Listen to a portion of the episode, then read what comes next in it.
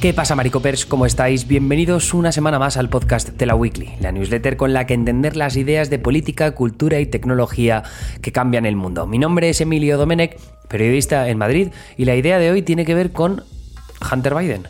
Si no lo sabéis, el hijo de Joe Biden, el actual presidente de Estados Unidos. Bueno, pues el tema es que estamos aquí porque los republicanos llevan meses intensificando su ofensiva contra Hunter Biden hasta alcanzar el punto álgido de la semana pasada, cuando el líder de los republicanos en el Congreso anunció el inicio de un proceso de impeachment contra su padre el presidente Joe Biden. Las acusaciones de los republicanos tildan a Biden de corrupto por haberse inmiscuido en los negocios controvertidos de su hijo, pero no hay pruebas fehacientes de que así haya sido. Aún así, los republicanos se atan a indicios anecdóticos y circunstanciales para justificar la extensión de las investigaciones contra Hunter para que sepáis un poco qué es lo que ha pasado en estos últimos días, eh, pues el, hijo del presidente es desde hace años foco de investigaciones y especulaciones sobre sus negocios, posible tráfico de influencias y un pasado sensacionalista de sexo y de drogas. La diana puesta en los problemas legales de Hunter ha ayudado a los republicanos a encontrar una forma de equilibrar la balanza mediática entre Biden y Trump, su probable rival en 2024. Porque, lejos de la búsqueda de la verdad, es evidente que el objetivo principal de los republicanos es perjudicar a la reelección de Biden y alejar a la prensa de las imputaciones a Trump. Pero, ¿por qué pueden los republicanos investigar a Hunter desde el Congreso? ¿Por qué puede Kevin McCarthy, líder de los republicanos en ese Congreso, lanzar un proceso de impeachment contra Biden? Bueno, pues aquí viene el contexto. Al tener mayoría en la Cámara Baja, los republicanos controlan los comités más importantes del órgano desde donde iniciar investigaciones como la de Hunter. Eso les permite guiar las narrativas que ellos elijan, invitando a testigos y presentando pruebas que encajen con sus objetivos políticos. Los demócratas hicieron lo propio en la legislatura pasada, pero las, las pruebas contra Trump en los dos procesos de impeachment que se hicieron contra el expresidente eran mucho más contundentes. La pregunta es, ¿pueden equipararse investigaciones como la de la llamada de Trump a Volodymyr Zelensky o la del asalto al Capitolio con la de una dirigida contra Hunter sin pruebas, repito, fehacientes de un crimen por parte del presidente en el cargo? Y por otro lado, ¿Qué de verdad hay en las acusaciones a Hunter? ¿Tiene el presidente algo que ver en los negocios controvertidos de su hijo? ¿O es todo un nuevo abuso de poder republicano? En esta newsletter eh, ahondamos en los hechos que se conocen hasta ahora sobre Hunter, sus negocios y la posible implicación de su padre, así como la ofensiva republicana desde el Congreso. Primero vamos con lo de las acusaciones. A ver, el tema es que Biden ha sido senador, vicepresidente y ahora presidente de Estados Unidos, lo que le ha convertido en una figura clave de la política exterior del país norteamericano durante décadas. Eso ha puesto el foco destacado en su familia, especialmente en Hunter, que a lo largo de su carrera ha acumulado roles polémicos en banca y como lobista. Pero son sus negocios como consultor e inversor en el extranjero los que le han granjeado más escrutinio conforme su padre aspiraba a la presidencia.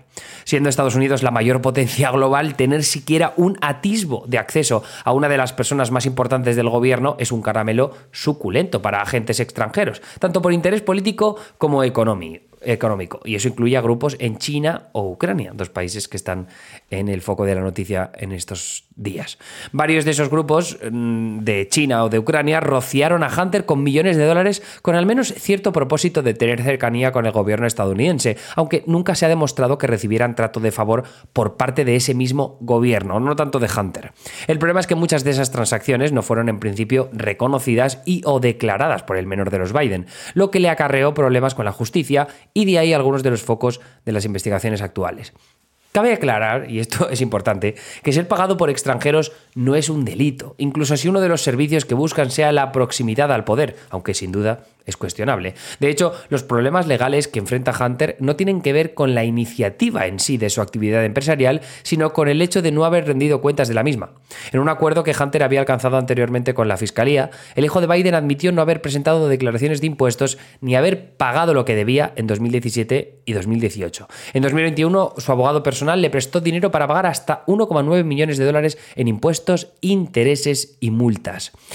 Eh, los informes elaborados por los republicanos en el Congreso, que esto es diferente de las investigaciones judiciales, señalan flujos de dinero procedentes del extranjero que enriquecieron a Biden y a otros miembros de la familia Biden de forma sospechosa. El foco está en dos países, en Ucrania, donde Hunter fue directivo de una compañía energética en los años de vicepresidencia de su padre, Burisma, por si alguien se acuerda. En esos años, además, Biden visitó Kiev con el propósito de acabar con la corrupción en el país.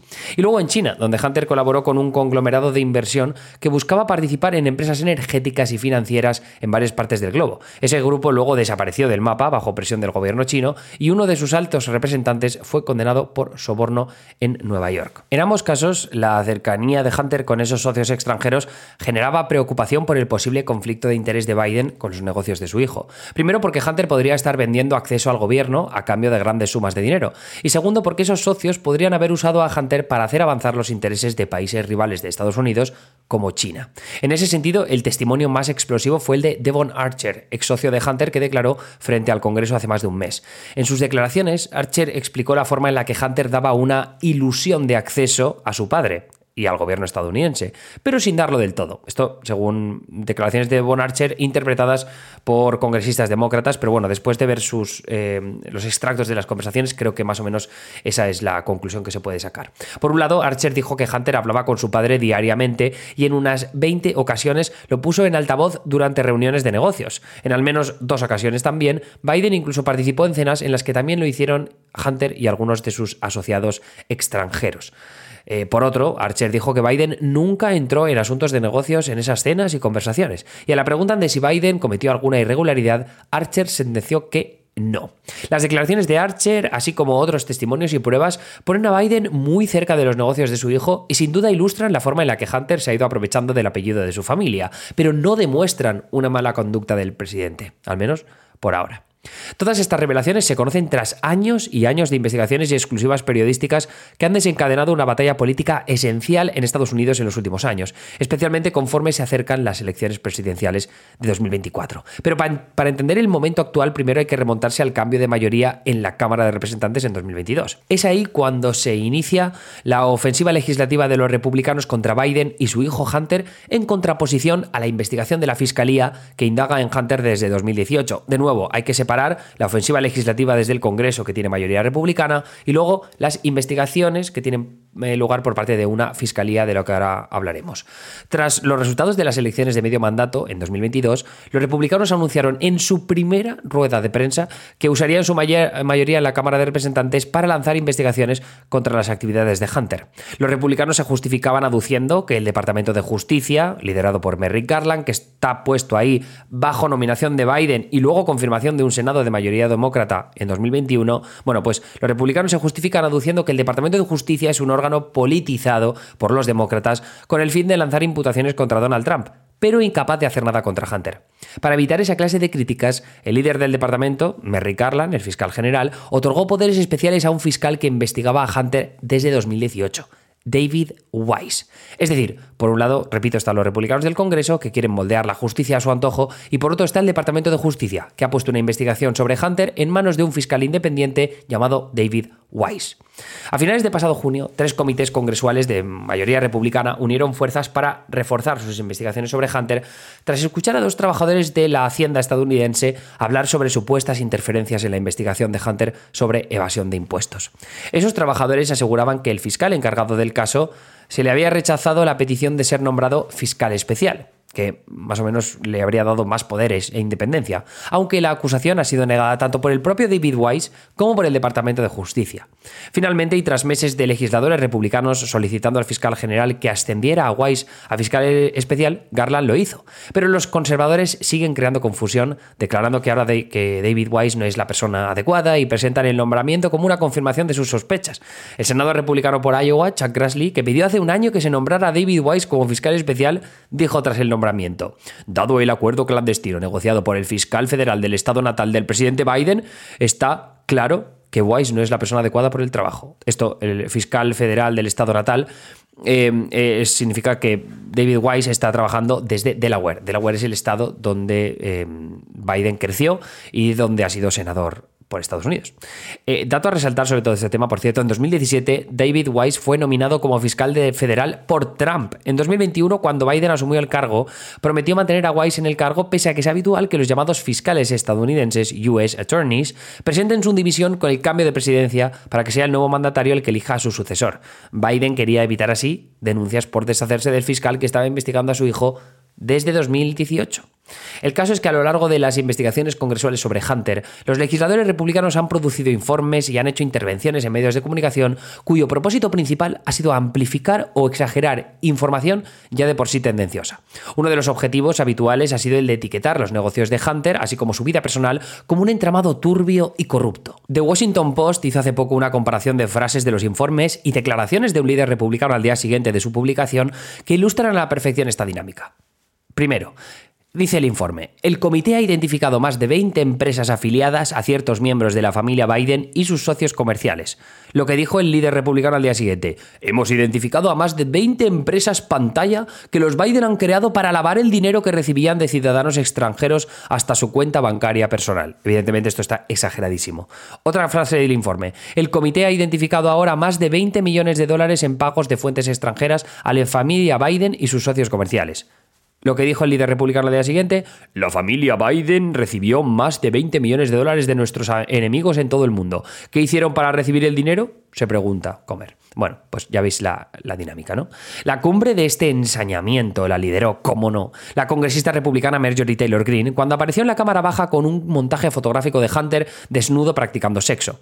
Esto todo del portátil mítico este, ¿no? La vida personal de Hunter está plagada de excesos de alcohol, drogas, como el crack y sexo con prostitutas, todos ellos recapitulados en las filtraciones de ese famoso ordenador portátil. Pero sus adicciones son irrelevantes en las investigaciones, salvo por unos cargos federales que se han presentado contra él por haber mentido al comprar y tener un arma de fuego pese a estar bajo la influencia de las drogas. Entonces, ¿Qué pretenden realmente los republicanos al ensañarse con las fallas personales de Hunter, incluso llegando a exponer sus imágenes pornográficas en las cámaras del Capitolio? Bueno, dos motivos. Primero, asociar las imágenes más escandalosas de Hunter a las investigaciones sobre sus negocios, con el, fin, de conseguir el favor de la opinión pública en su ofensiva contra Biden, cuanto más turbio todo, pues mejor. Y segundo, acaparar titulares que distraigan de las causas judiciales que ahora mismo se ciernen sobre su paladín para 2024, Donald Trump.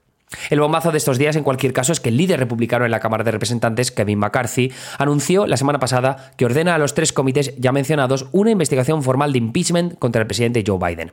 Este movimiento es una manera de aplacar al ala más dura de su partido, que lleva reclamando este movimiento desde hace meses y que han amenazado a McCarthy con retirarle su apoyo si no cumple con sus exigencias en este y otros asuntos, como las leyes de gasto, por ejemplo. De hecho, McCarthy evitó presentar a voto el inicio del proceso de impeachment en la Cámara Baja al completo, lo que indicaría que no cuenta con con todo el apoyo que necesita de los republicanos moderados en la Cámara Baja. Este logro de los republicanos del grupo ultraderechista Freedom Caucus conseguiría extender durante meses el escrutinio sobre la familia Biden y ampliar el foco al presidente, ensuciando el debate político nacional. El Partido Demócrata publicó un informe el lunes en el que calificaba a las investigaciones de uno de los comités republicanos de fracaso. Ese informe indica que tras el análisis de 12.000 registros bancarios, 2.000 páginas de informes de actividad sospechosa y de horas de entrevistas con socios de Hunter, los republicanos no han conseguido ni una sola prueba contra el presidente. Repito, dicen los demócratas.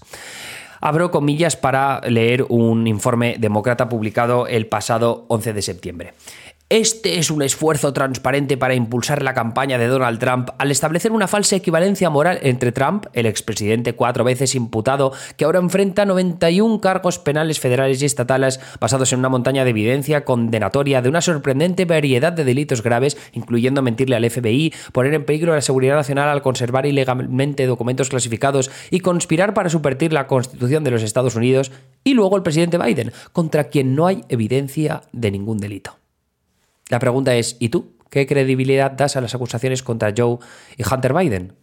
¿Qué opinas? Bueno, pues eso queremos saber. Los redactores de la Weekly, mis compañeros Bosco Bárcena y Anita Pereira me han ayudado en este reportaje que podéis leer, volver a leer em, en la newsletter con enlaces para ampliar información. Y luego también tenemos una recomendación, la película Reality protagonizada por Sidney Sweeney. Tenéis más eh, información también y enlace para poder verla en filming en la newsletter. Desde aquí os envío un abrazo muy fuerte. La semana que viene esperamos ya retomar el ritmo de publicar los martes en vez de los jueves, pero esta newsletter debo admitir que se nos ha hecho un poco bola porque era bastante, bastante difícil resumir todo lo que tiene que ver con Hunter y por eso hemos tardado un pelín más. Pero bueno, en cualquier caso, esta misma tarde os llegará una newsletter de mi compañero Bosco Bárcena sobre eh, la ofensiva que está produciéndose en la ciudad de Nueva York contra los Airbnbs, contra la compañía Airbnb en concreto, bueno, todo lo que es alquiler vacacional y demás, eh, que es muy interesante. Y luego también Anita y yo tenemos newsletters preparadas para el resto de la semana para los suscriptores premium, así que suscribíos a la newsletter de la Wiki Premium, tenéis siete días para probar y recibir todas esas esas newsletters sin compromiso alguno, todo de forma gratuita. Un abrazo y hasta luego.